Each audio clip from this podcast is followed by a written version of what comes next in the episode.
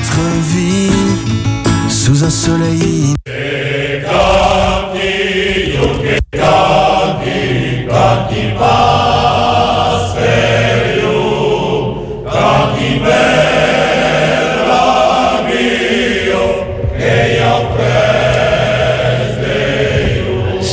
Oui, l'émission a des chats, Babou Demena, dans le département d'Oltegaruno, un département riche en force causa et spécialement une spécificité qu'on a développée ici, est le fait qu'en Oltegaruno existe une association qui se dit en français les raconteurs de pays, los contaires des pays.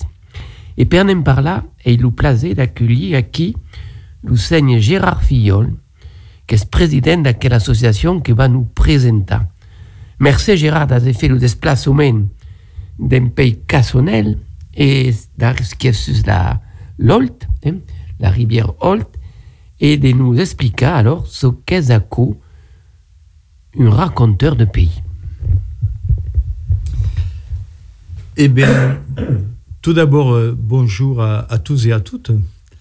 Je, suis très heureux de me retrouver en Gironde à, à la radio euh, qui est la vôtre et que nous ne connaissons pas trop en Lot-et-Garonne, bien qu'étant très voisins.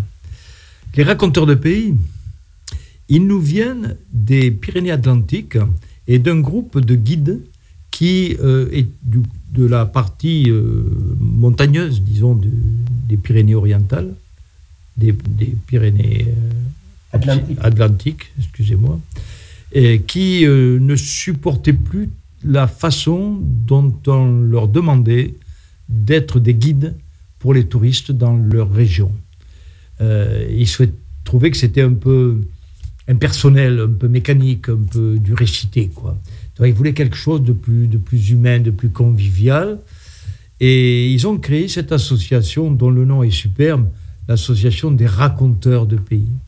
Et il se trouve que le président de, des offices de tourisme et des syndicats d'initiative du Lot-et-Garonne, étant en vacances au Pays Basque, a trouvé une affiche de, ces raconteurs de pays. Il s'est dit qu'est-ce que c'est cette histoire?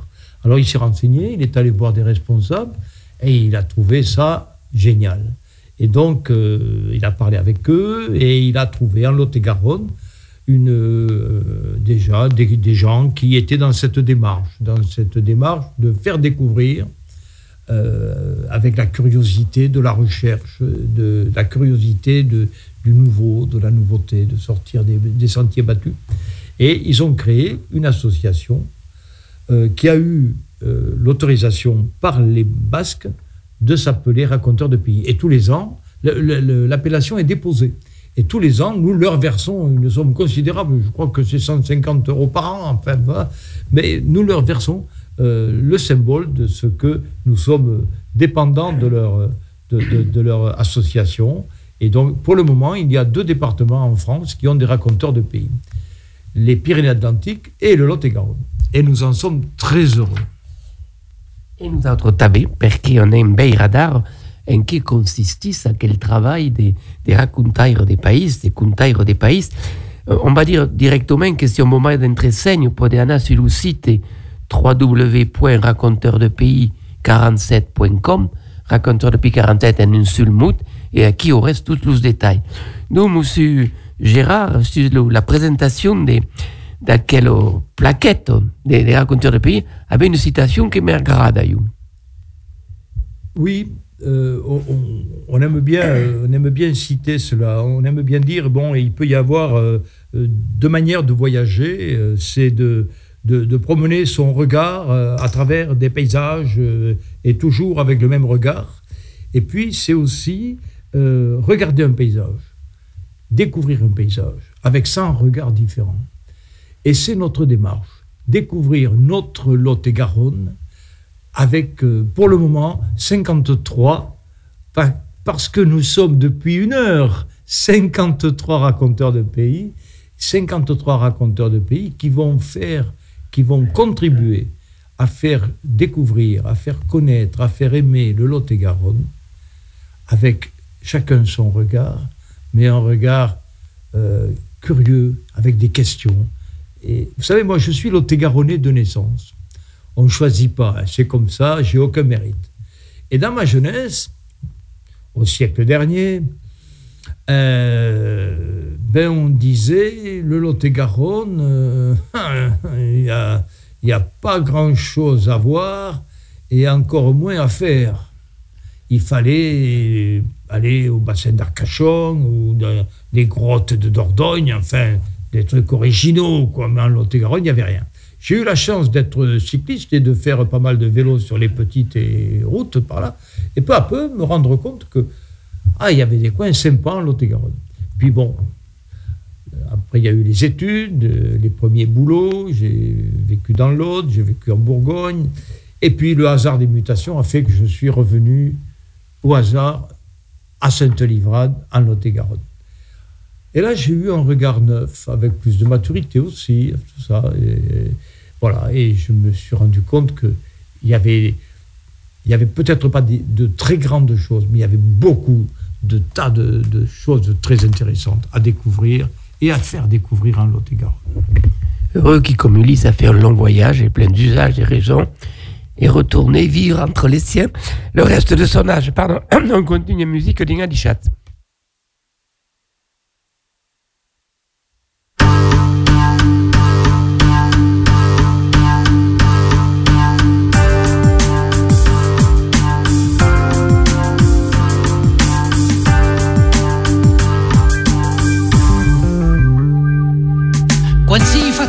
Esteu semiado de muts quan agiten-lo cap augment i mire de cançús i dio que anirei a la maisú de l'estranger que posarei la porta, la porta del lupe que diserei uneix a me i renegat a re que soy do meu país e do món de tabé i hop, qui perdut l'esclop ni jo ni tu, ni jo ni tu, ni jo ni tu tampoc i hip hop, qui perdut l'esclop ni jo ni tu, ni jo ni tu, ni jo ni tu tampoc. Adiu, Hariu Kimba, Hariu Kimba, Hariu Kimba, si vos que la te cante que la te o canta.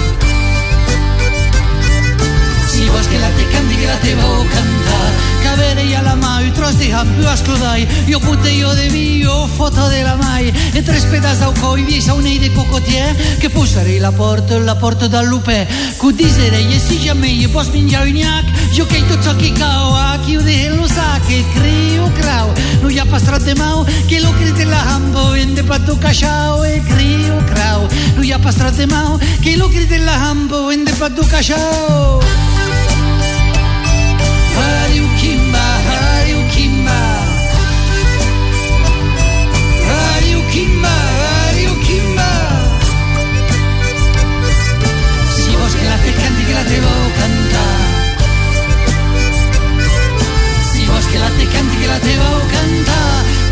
Burrit que ni gat tan decoats amb volegar la viene de les peires del passat.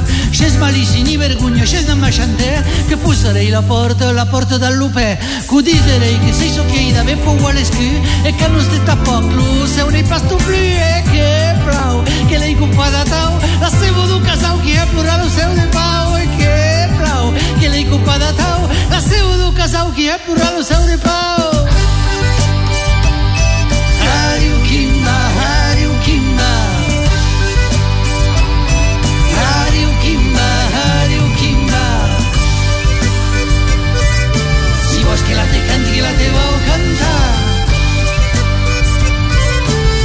que la te canti, que la te vau cantar Si vols que la te canti, que la te vau cantar De tot acò, de tot acò, jo que soy portador Jo que lo més orella que les canvi per lo su Que sei lo conte viei de la princesa de la uie Que posarei la porta, la porta del lupe. Que diserei, nem pas pareix e donc que t'hei besoin Ta podem ajudar a esta so qui soy e xut, xut, l'has tu entenut Si la branco peto peto peto qu'un foutu c'est chute chute la subentenut Si la branco peto peto peto qu'un foutu c'est chute chute la subentenut Si la branco peto peto peto qu'un foutu c'est chute chute la subentenut Si la branco peto peto peto qu'un foutu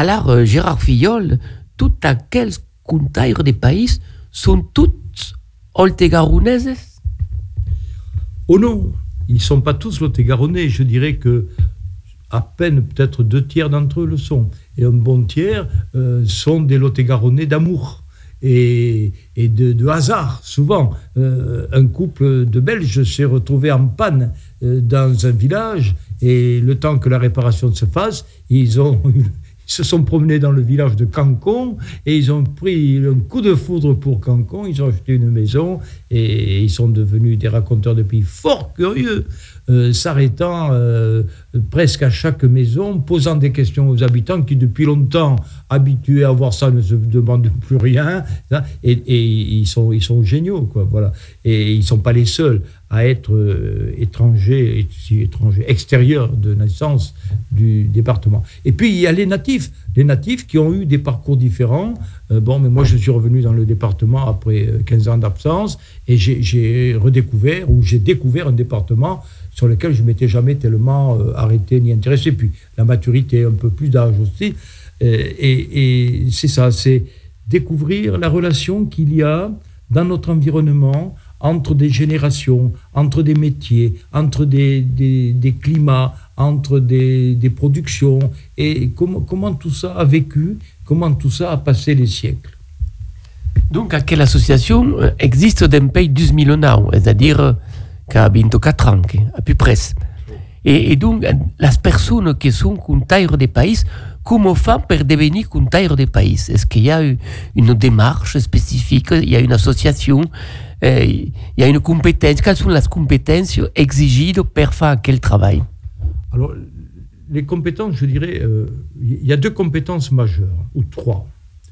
Il y a euh, l'envie de faire partager la connaissance de, sa région, de son département, de faire partager cette connaissance à d'autres. Et passer du temps à cela et, se former éventuellement aussi pour cela. L'autre raison, c'est euh, valoriser des éléments de notre environnement qui souvent ne le sont pas tellement. Euh, ça peut être une petite église, ça peut être euh, des fresques, ça peut être une activité, un moulin, ça peut être des choses comme ça. Et la troisième chose, c'est euh, amener des gens à vivre ensemble cette découverte et, le, et le partage que ça peut donner, partage d'informations. Moi, je fais découvrir une poudrerie, par exemple. Je suis absolument pas intéressé, je suis nul en ce qui concerne la poudre. Ça m'intéresse pas. Mais un visiteur un jour m'a dit, mais je viendrai vous voir et je vous donnerai quelques éléments qui pourront améliorer votre. Et j'étais tout content aussi parce que bon, c'est vrai que euh, ça, a enrichi mes visites et les gens en sont heureux. Donc il y a cet échange aussi euh, avec euh, les visiteurs et je crois que il faut qu'il y ait du bonheur dans tout ça. Il faut qu'il y ait du plaisir, il faut qu'il y ait du bonheur et, qu'on le partage. Eh bien, on continue la musique d'Inga Dichat, toujours avec les contaires des pays.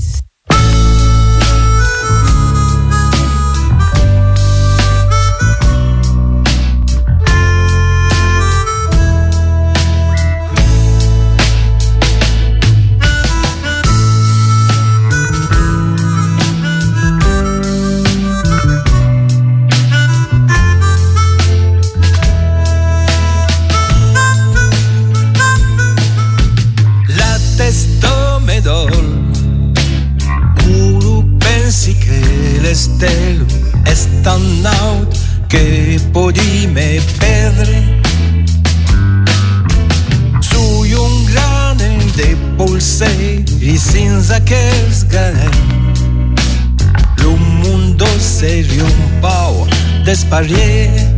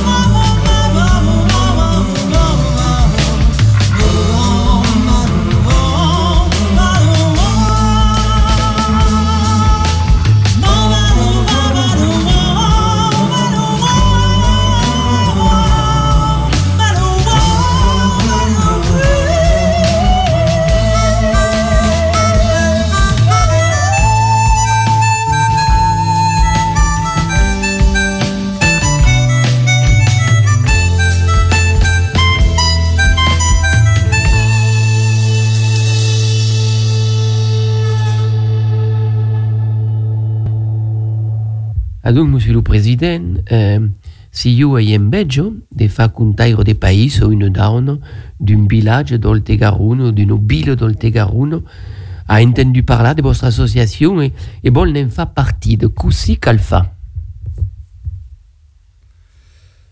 Ben, je, je dirais que la plupart des raconteurs de pays euh, sont arrivés sur la pointe des pieds, euh, souvent euh, amenés par un raconteur de pays euh, qui a une cooptation, souvent, euh, un ou plusieurs d'ailleurs, qui dit, tu sais, euh, dans tel village, là, il y en a un, il y en a une qui...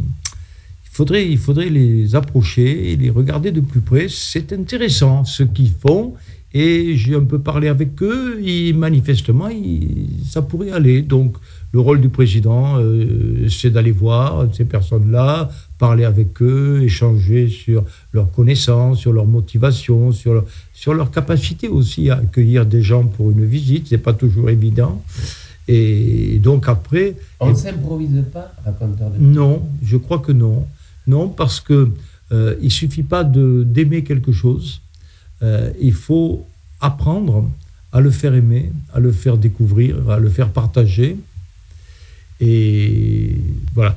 Je, peux citer euh, ce, qu'on a fait cet après-midi euh, sur la ville de Duras, voilà, où une dame euh, est arrivée, native de Duras, qui est partie faire mener sa vie là où on l'a envoyée et qui revient passer sa retraite à Duras.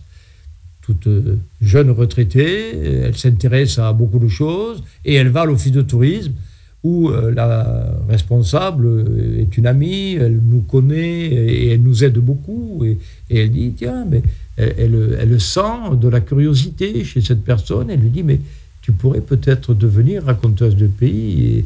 Et, donc elle a travaillé sur l'histoire de Duras, sur l'histoire depuis, depuis la construction du château, le, le 14e siècle, puis, puis une histoire beaucoup plus récente, et il est capable de promener, de faire promener des groupes dans la rue, et de dire, ben voyez, là, cette rue, elle a évolué, ce quartier a évolué de telle façon, là, il s'est passé tel événement, et essayer de faire pénétrer les visiteurs dans, dans les secrets de, ce village, euh, et dans la, découverte de, de ce que beaucoup de gens voient tous les jours et, ne regardent plus. Quoi.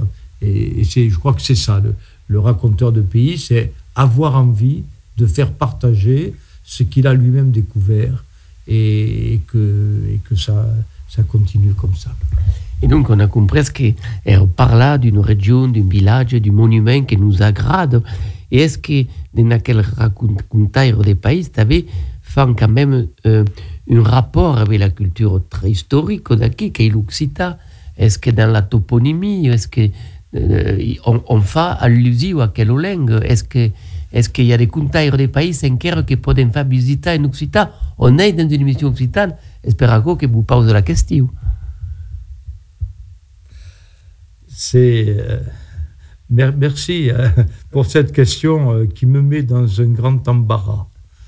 Euh, je, suis comme beaucoup euh, des raconteurs de pays.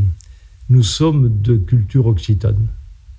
Nous sommes nés dans une famille où la pratique de l'occitan était le langage courant dans la maison. Mais avec des parents qui, euh, pour beaucoup, avaient été persuadés que parler occitan à des enfants, c'était leur nuire profondément pour leur avenir. Mes parents et ma grand-mère qui vivaient avec nous à l'époque, Dieu merci, malheureusement, ce n'est plus le cas, je crois, euh, ils parlaient occitan entre eux. Et nous, avec euh, ma sœur, on, a écouté et on, comprenait très bien tout ce qui se disait. Mais jamais ils ne nous ont parlé à nous en occitan. Et euh, nous, on n'a jamais dit un mot en occitan à mes grands-parents ou à mes parents. Et c'est terrible. C'est la perte d'une culture inéluctablement. Quoi. Et, ce langage, je sens que je l'ai euh, emprisonné au fond de moi. Et je l'ai. Je, peux dire que je n'ai jamais parlé occitan en public jusqu'au jour de ma retraite, où, dans le lycée où j'étais, il y avait un prof d'occitan, un ami très proche, Jean-Pierre Tardif, que beaucoup connaissent et que je salue au passage. Si par bonheur il pouvait m'écouter, ça me ferait un grand plaisir. Et euh, c'était pas prévu. Il, euh, me, demande de prendre la parole. Il dit Gérard, je, voudrais te dire euh, trois mots. Et il est parti. Et il a, dit des choses qui m'ont très profondément touché si profondément que j'ai pas hésité.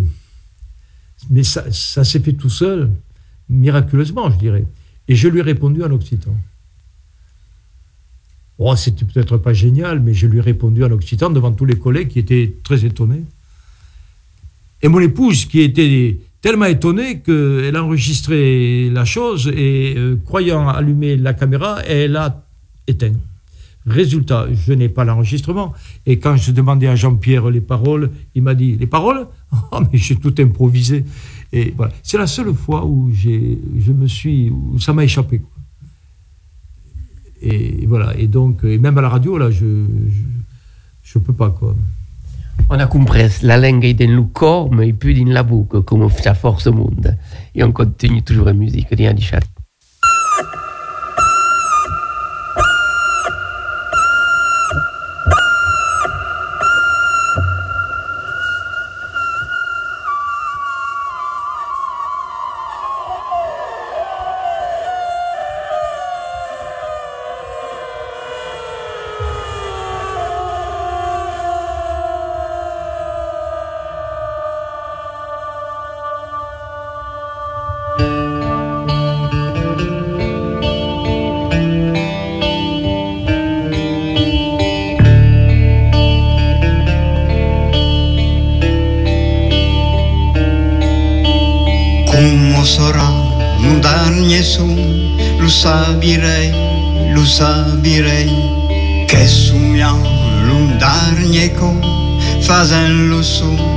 De tutto.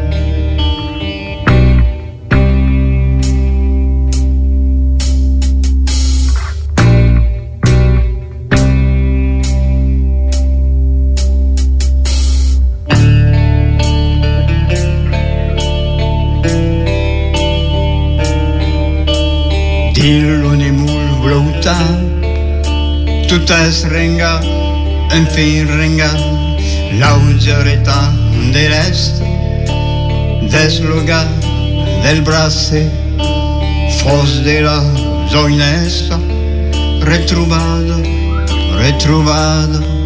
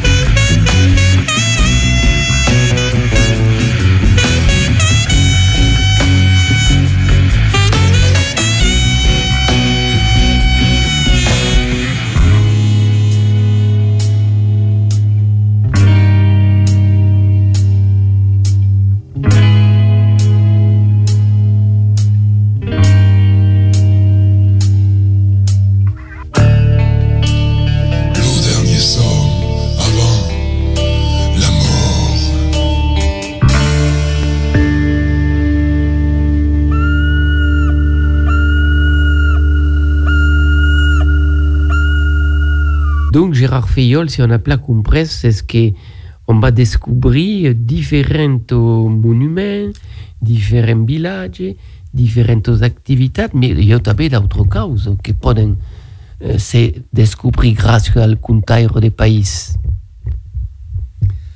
Je, dirais que cha- chaque, euh, raconteur de pays est, porteur en, lui-même de, diverses richesses à, à partager avec d'autres.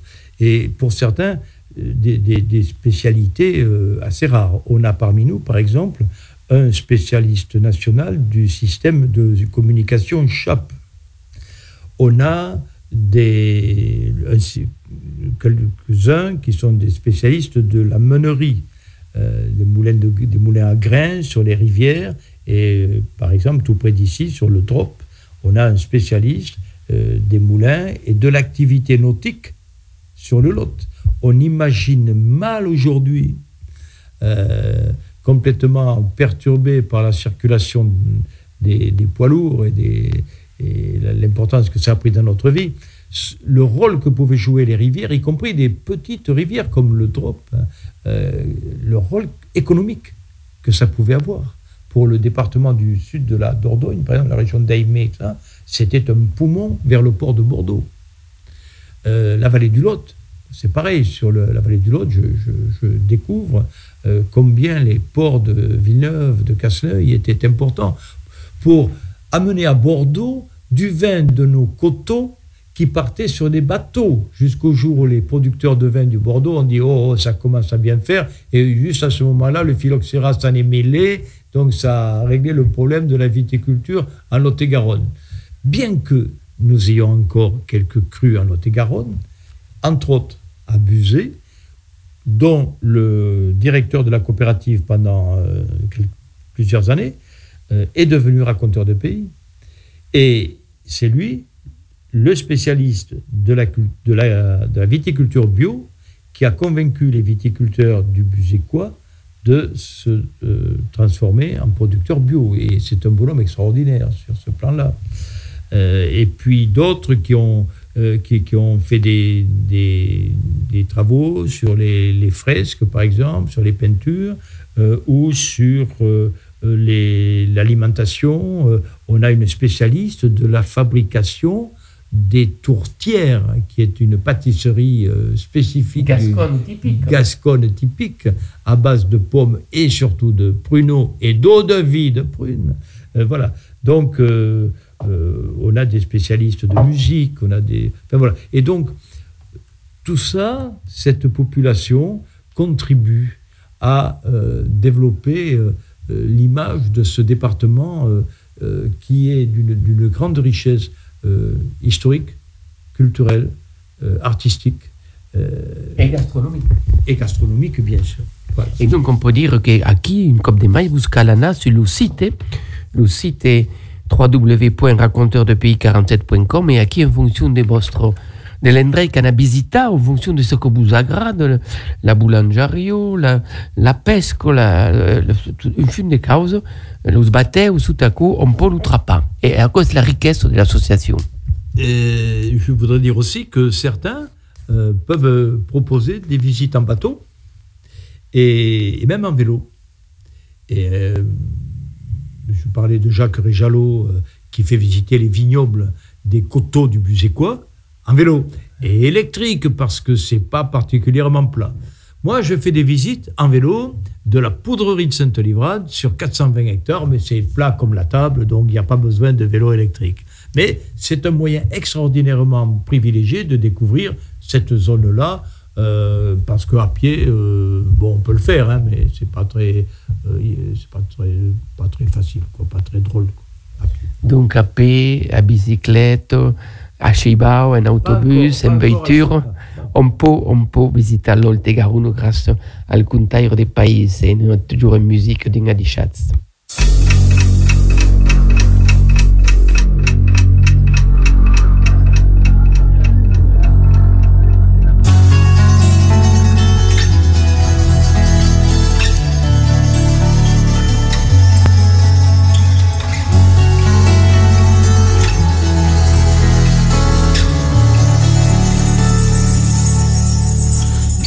Schatz. Detrás la nit l'urus se cala De las ombres fas un leit Et de la brume un autre monde bel Passe le som se desrebello Detrás la nit la lune sabio Su un autre sveglio in sentinella Giorni cammin, luegno l'uso Se gioca aquí amb la calor.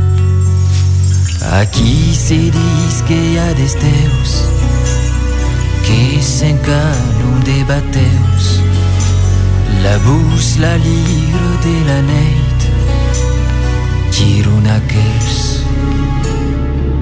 que són pas rei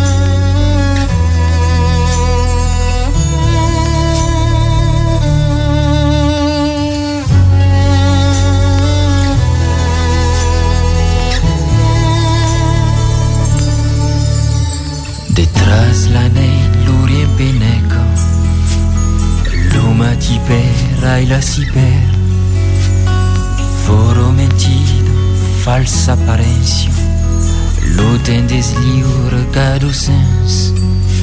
Aquí se dis que ha desteus Que s'encan un debateus La bus la lira de la neit La bus la lira de la neit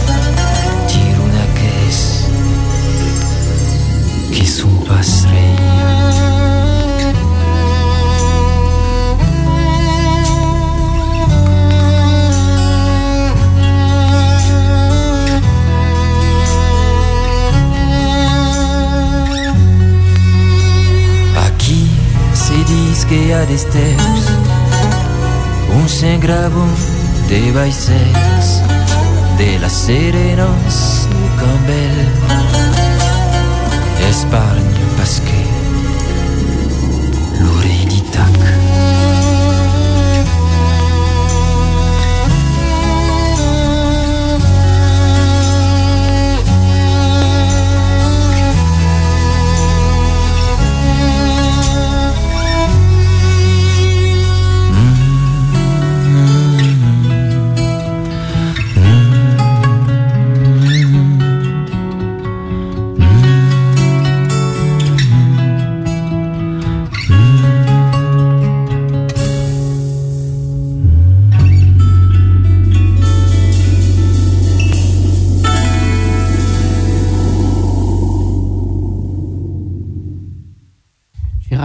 le contaire des pays, c'est seul face à un public, mais per fa connaître meilleur euh, des parsa différents du même endroit, d'une même petite région en Oltegaroun.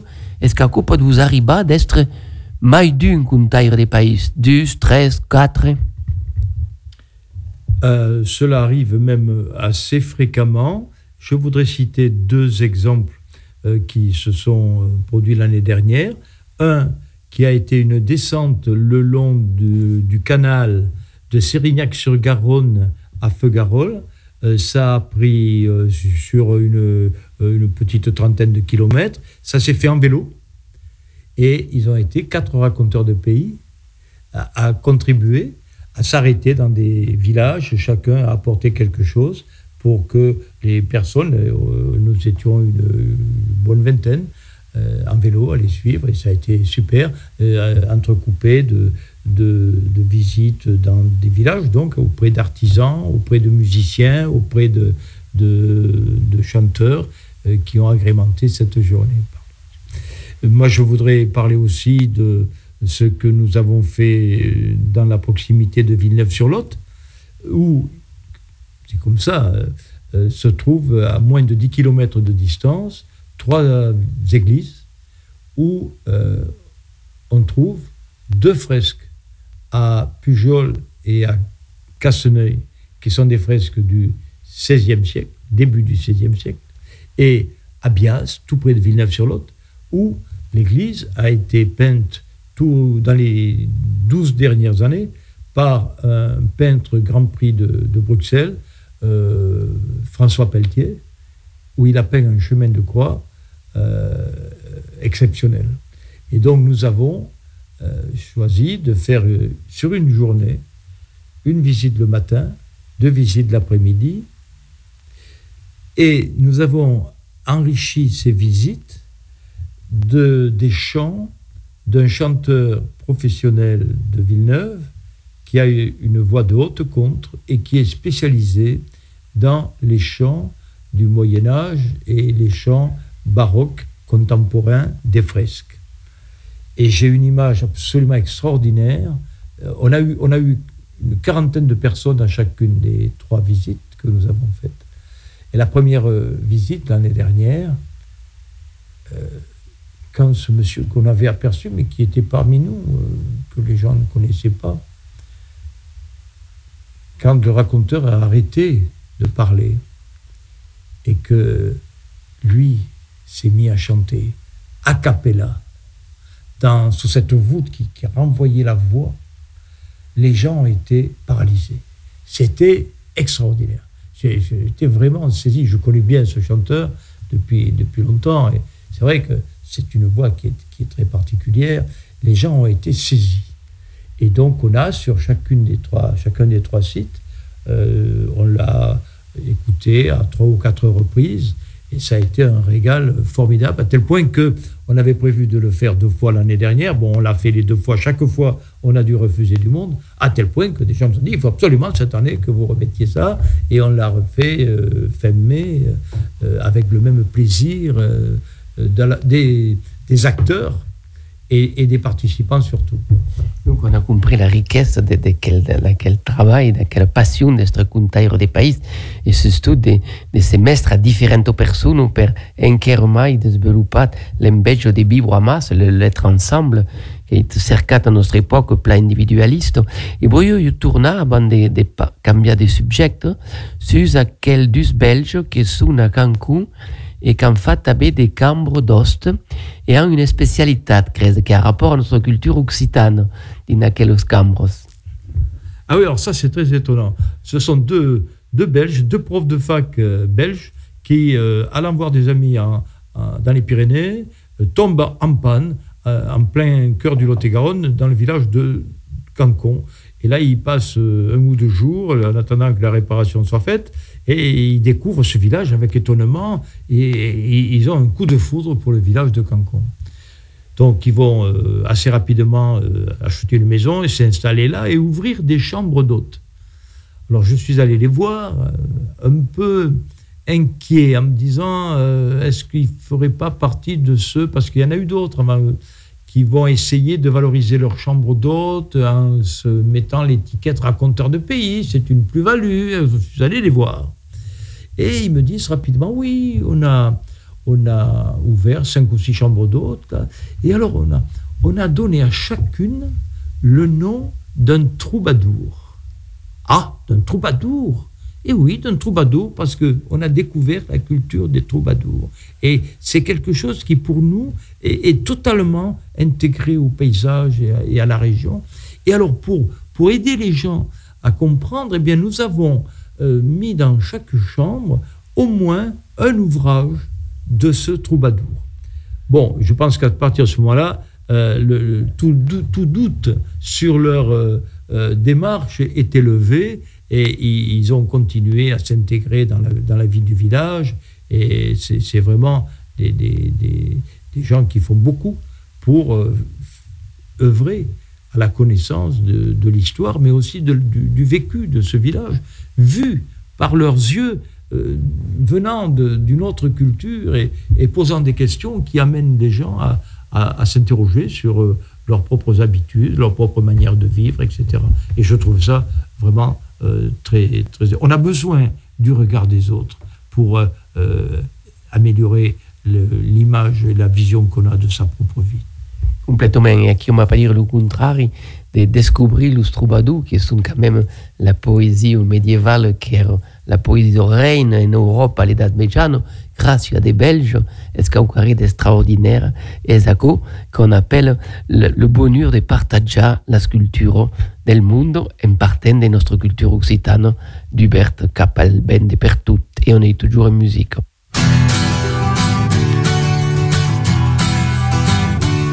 Salut à toi ici et là, je salue bien tous mes frères, mes amis. On invente des pas sur les guitares qui résonnent à l'envie. À l'amitié, je lève mon verre.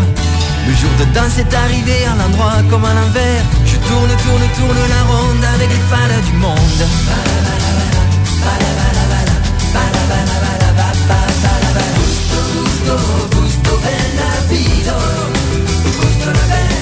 Gusto, gusto, gusto la gusto, gusto la. Gusto, gusto, gusto, vida. Gusto la bene, gusto, gusto, gusto la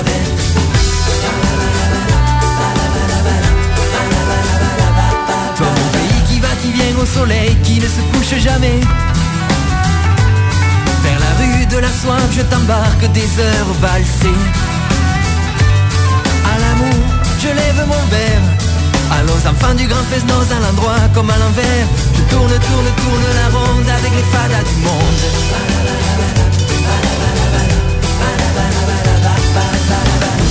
Gusto, gusto, vida.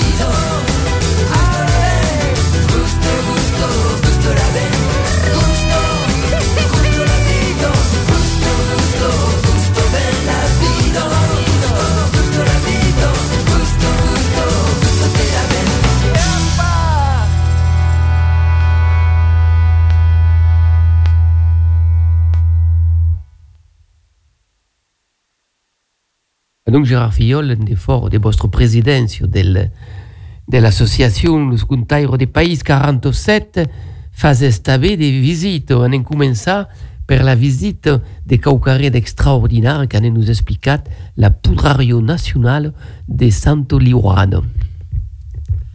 Eh oui, la poudrerie nationale de Sainte-Livrane, je la fais visiter. Alors, c'est d'autant plus extraordinaire que cette poudrerie, elle n'existe pas, elle n'a jamais existé, et très certainement, elle n'existera jamais.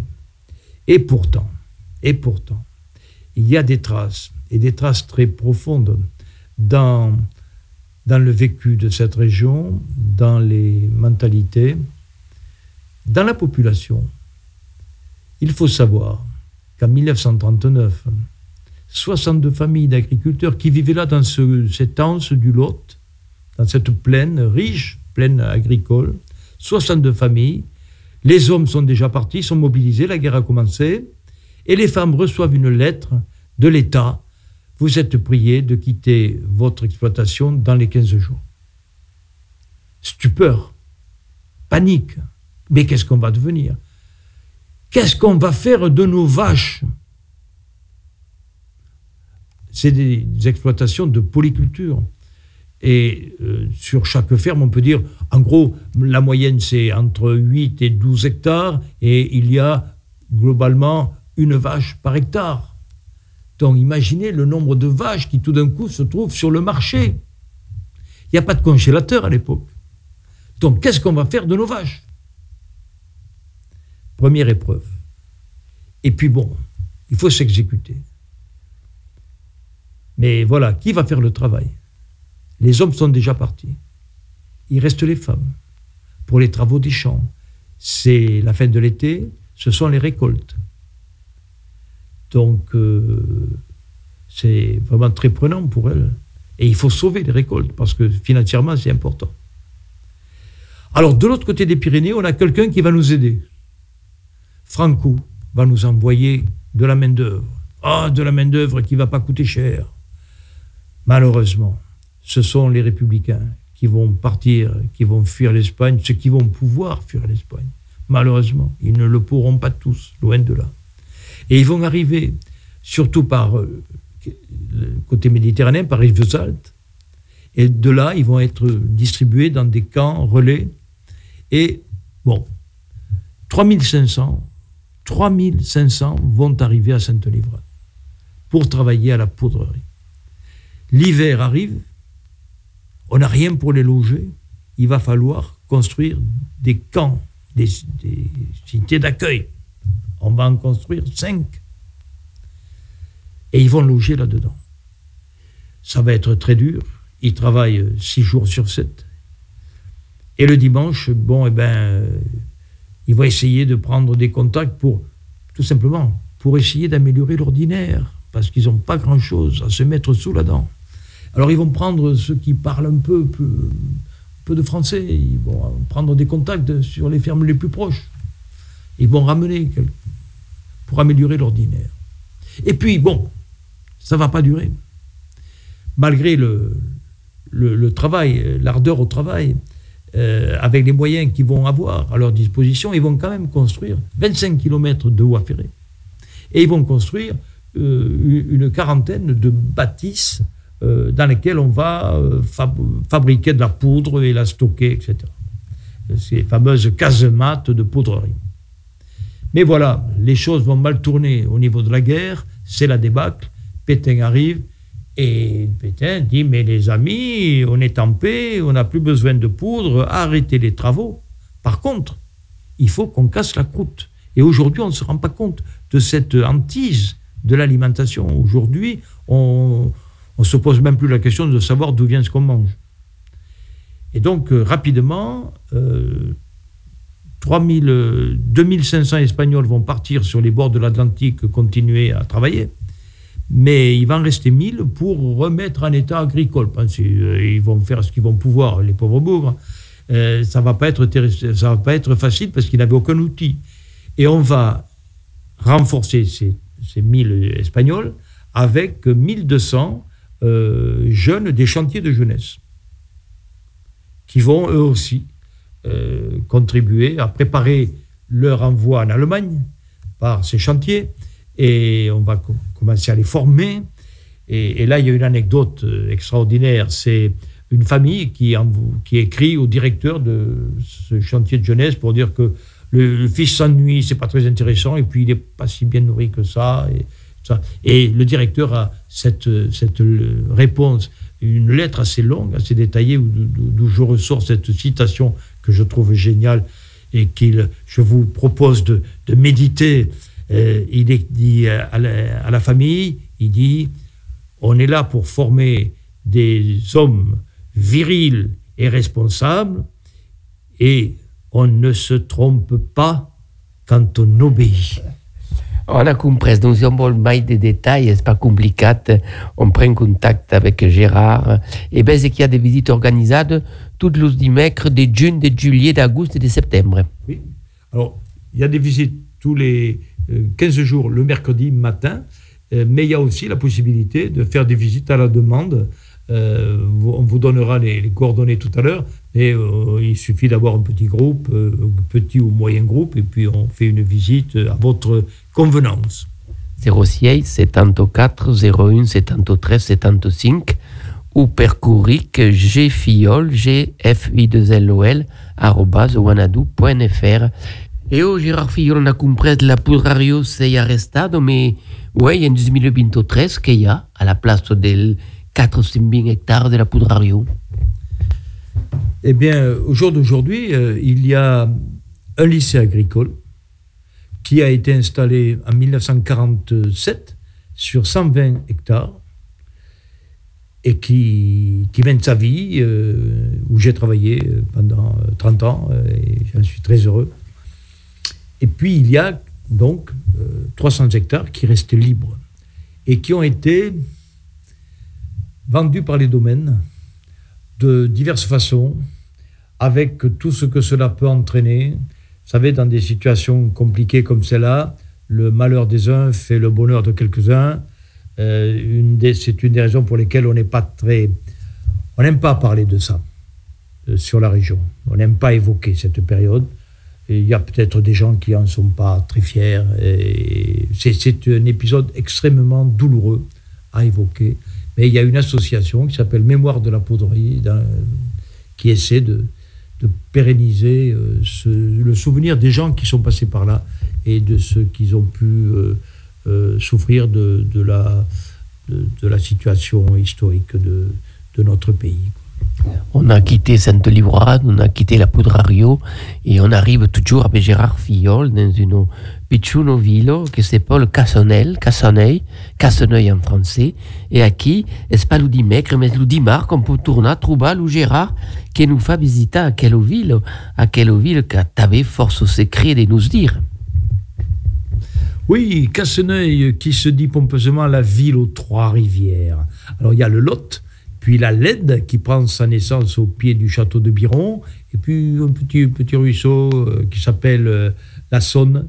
Mais bon, euh, tout ça euh, crée un site qui, euh, sur le plan défensif, est stratégique et tout à fait intéressante. Ce, ce confluent, il y a une butte entre la rivière Lède et le Lot, et de tout temps, ça a été occupé.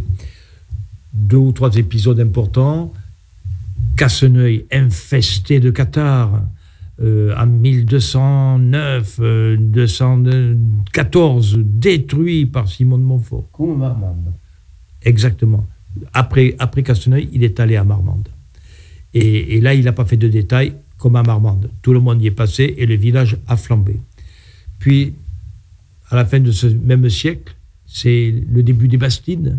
Et là, peu à peu, Casseneuil va être reconstruit.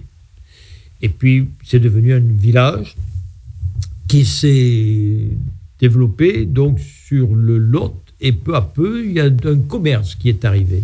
Et on, a du mal à imaginer aujourd'hui que les, les, pentes des coteaux, là, de, de part et d'autre sur les berges du Lot, euh, étaient plantées de vignobles. Et, et- et même encore, à la guerre de 14, euh, un tiers de la population de Casseneuil vivait du commerce du vin avec Bordeaux.